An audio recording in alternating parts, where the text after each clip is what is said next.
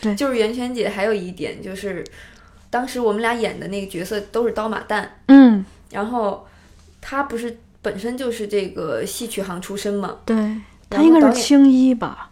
他不他是他叫花山，就是花山对，就是青衣他也学，然后花旦他也有，就是哦，他那个花旦还叫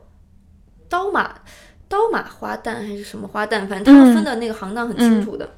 然后他他是介于青衣和花旦之间嗯的那么一个行当。导演就问他说：“哎，因为小知秋就是我在戏里面有一段唱戏，嗯，然后他说给文娟选一段什么样的戏呢？”然后袁泉姐就就想了好久，后来给我选了一段《凤还巢》，她给我嗯，选了一段《凤还巢》，然后她是手把手的教的我哦，那那几个那几个嗯手眼身法步，包括他把那个录音帮给我录下来，嗯在我手机里让我回去听。我记得有一天在现场，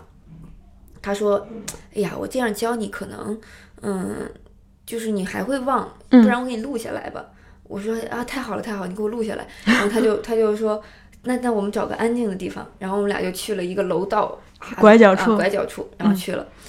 在那儿录。他录了一遍之后，他说：“哎呀，这怎么删呀？不好不好，我我还是要再给你录一遍更好的。”就是他觉得有一点点瑕疵，瑕疵都不其实行只是一点点，可能大家都听不出来的，嗯因为外行听不出来的。嗯我，你知道你知道我当时的感受吗？嗯我觉得他好认真啊， 嗯，嗯他其实你刚才说我是认真的人，我觉得他是比我认真一百倍的人，嗯他是非常认真的那种。嗯